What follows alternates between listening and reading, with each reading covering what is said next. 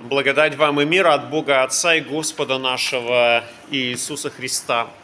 Встанем, чтобы выслушать Святое Евангелие, записанное в 24 главе Евангелия от Матфея, стихи с 15 по 27. Господь наш и Спаситель сказал. Итак, когда увидите мерзость запустения, реченную через пророка Даниила – стоящую на святом месте, читающий да разумеет, тогда находящиеся в Иудее добегут в горы, и кто на кровле, тот да не сходит взять что-нибудь из дома своего. И кто на поле, тот не возвращается назад взять одежды свои. Горе же беременным и питающим сосами в те дни – Молитесь, чтобы не случилось бегство ваше зимою или в субботу, ибо тогда будет великая скорбь, какой не было от начала мира до ныне и не будет. И если бы не сократились те дни, то не спаслась бы никакая плоть, но ради избранных сократятся те дни. Тогда, если кто скажет вам, вот здесь Христос, или там, не верьте, ибо восстанут лже-христы и лже-пророки, и дадут великие знамения и чудеса, чтобы прельстить, если возможно, и избранных. Вот я наперед сказал вам.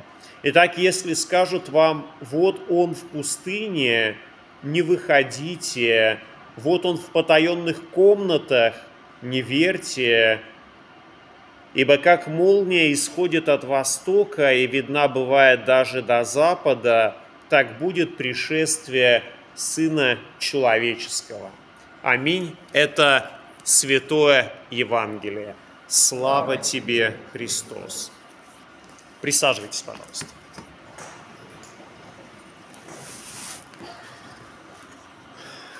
Итак, э, мы слышали в самом начале богослужения, что у нас сегодня третье воскресенье от конца церковного года.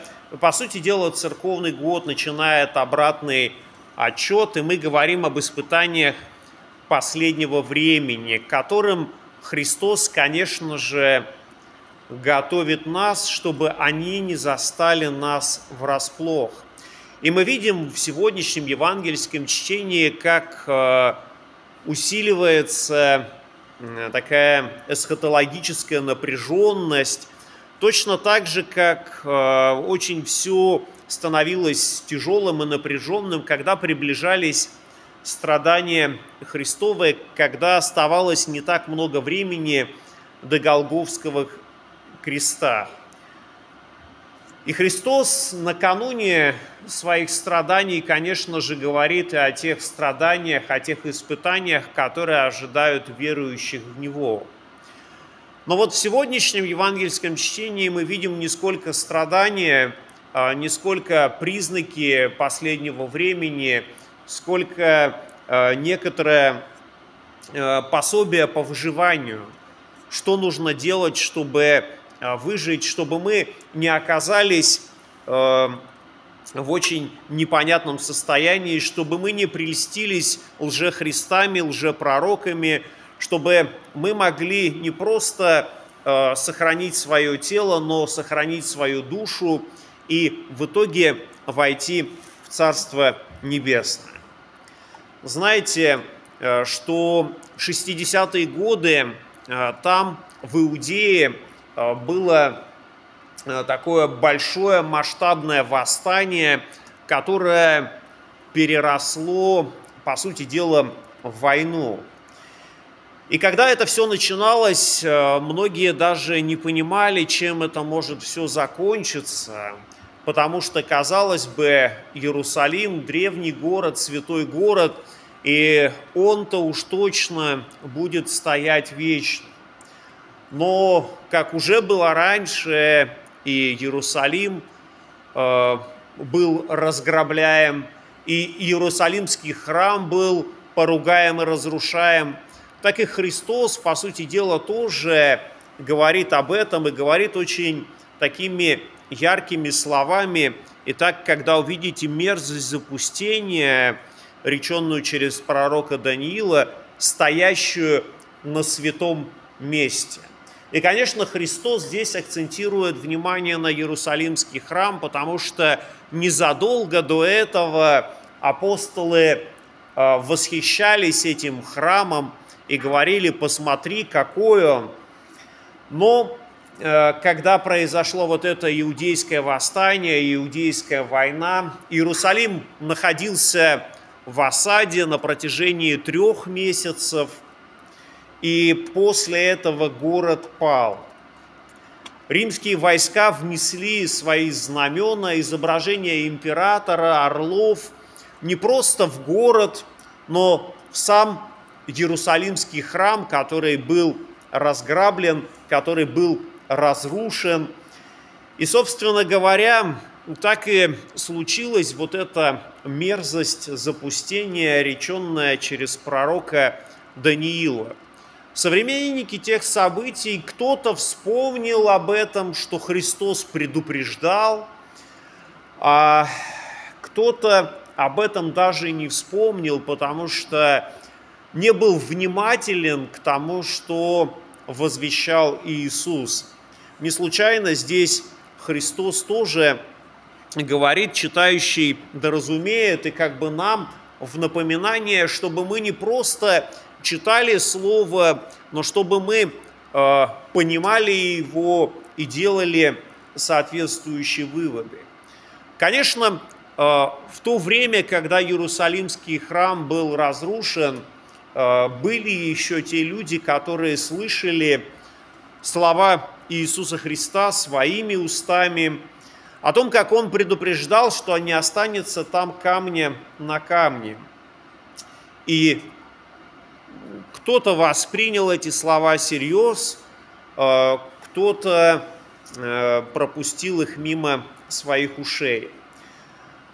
Историк Евсевий Кисарийский говорит, что вот в это время, когда Иерусалимский храм был разрушен, некоторые христиане, проживающие в Иерусалиме, а, видя приближающиеся, приближающиеся римские войска, которые шли к Иерусалиму для того, чтобы подавить это восстание, они а, спаслись и избежали в Иорданскую Пеллу, и они смогли избежать всех тех ужасов, которые происходили в этом осажденном городе.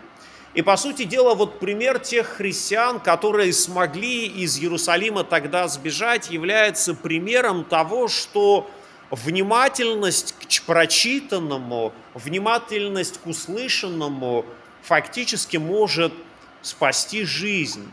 И вера в слова Христовы, она действительно позволяет нам не просто э, сохранить жизнь здесь, но также и э, войти в жизнь вечную. Мерзость запустения, о которой говорит нам Спаситель, цитируя книгу пророка Даниила, для очевидцев тех событий, конечно же, она наступила.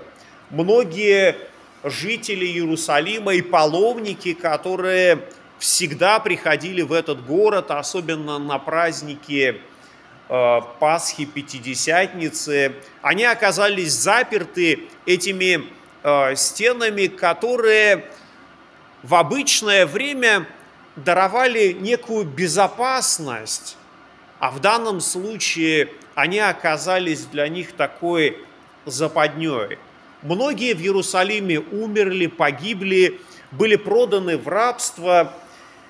И казалось, когда все это произошло, что жизнь, она на этом остановится. Конечно, люди, которые находились там, в Иерусалиме, думали, что дальше жизни уже не будет никакой. Но история все-таки нам говорит о том, что и это событие люди пережили, и многие другие испытания, которые выпадают на человечество, мы переживем. Историки говорят о том, что Иерусалим выдерживал осаду даже не один раз. А, после этих событий его осаждали еще как минимум пять раз. То есть и вот это событие с разрушением Иерусалимского храма, оно не было концом света, оно не было окончанием жизни Иерусалима, оно не было окончанием жизни человечества. Жизнь, она все равно продолжается. И вот этот пример, он тоже для нас является очень важным, когда мы сталкиваемся в своей жизни с какими-то сложными событиями, и нам кажется о том, что все, дальше уже э, хуже уже не будет, и дальше уже не будет жизни, но э, мы все это можем пережить силой возлюбившего нас. С Божьей помощью, уповая на Его любовь, на Его милость, мы переживем любые испытания, которые Господь дарует нам.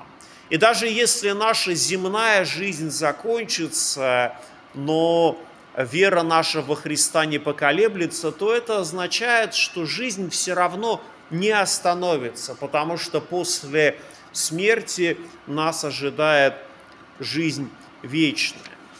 И мы смотрим на описание эсхатологических событий, событий последнего времени в Евангелиях и думаем, что действительно это очень э, тяжело все пережить. И когда мы смотрим на окружающие события э, в нашей земной жизни, то можем думать, что да, это очень похоже, когда в 2017 году, э, в 1917 году в России сменилась власть, и через какое-то время э, с церквей полетели вниз колокола и кресты. Многие верующие думали о том, что ну вот, наступают последние времена, наступают эти гонения на церковь, и скоро, очень скоро, наверное, придет Христос.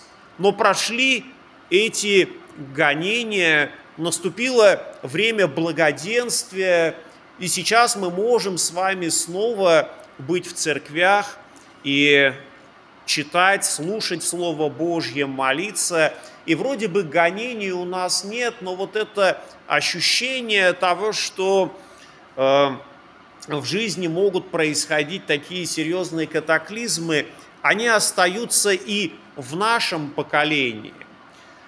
Когда э, было принято решение о передаче этой церкви верующим людям – Здесь произошел пожар, и мы понимаем, что вот те верующие люди, которые были исполнены надежды, исполнены ожидания того, что вот скоро здесь снова прозвучит Слово Божье, будут воспеваться гимны, э, звучать Евангелие, и они увидели вот это все пепелище, Казалось им тоже, что, видимо, здесь уже больше ничего не будет. Но Господь э, творит чудеса, и Он снова и снова показывает своей церкви силу воскресения Христова, которое Он являет в нашей жизни. Он дает нам снова и снова ощутить, что сила Его совершается в немощи, и через сложности и испытания, которые мы можем ощутить сами на себе, Господь все-таки дарует нам, дарует нам радость. И вот мы слышим слова сегодняшнего Евангелия, и может показаться о том, что эти евангельские строки, они не особенно нас утешают – Потому что Евангелие вроде бы должно утешать, но и в этих строчках мы тоже можем услышать, как Господь заботится. Он говорит о том, что ради избранных сократятся те дни, иначе не спаслась бы никакая плоть.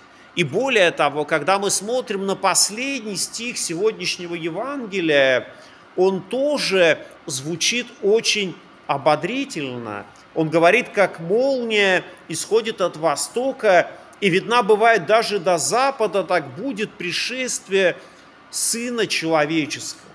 И это означает, что Господь воистину придет, и что не останется ни одного человека на земле, который бы не знал о пришествии Господнем. И, конечно же, для нас это является словами утешения, потому что мы ждем, что Господь однажды придет. А через это евангельское изречение мы понимаем, что наши ожидания, они однажды исполнятся, и что Господь явится во славе. Сейчас же Господь все равно не оставляет нас но дарует нам свою любовь и свою милость, потому что мы собираемся во имя Его, мы не бегаем куда-то в пустыню, не оказываемся за какими-то потаенными комнатами, но открыто собираемся, чтобы читать Евангелие, чтобы размышлять о нем. И Господь по своей великой милости говорит, где двое или трое собраны во имя Мое, там я посреди вас. Будем утешаться этими словами и помнить о том, что в любые испытания с Божьей помощью мы сможем все перенести. И как написано, претерпевший до конца спасется. И мир Божий, который превыше всякого ума, соблюдет сердца ваши и помышления во Христе Иисусе. Аминь.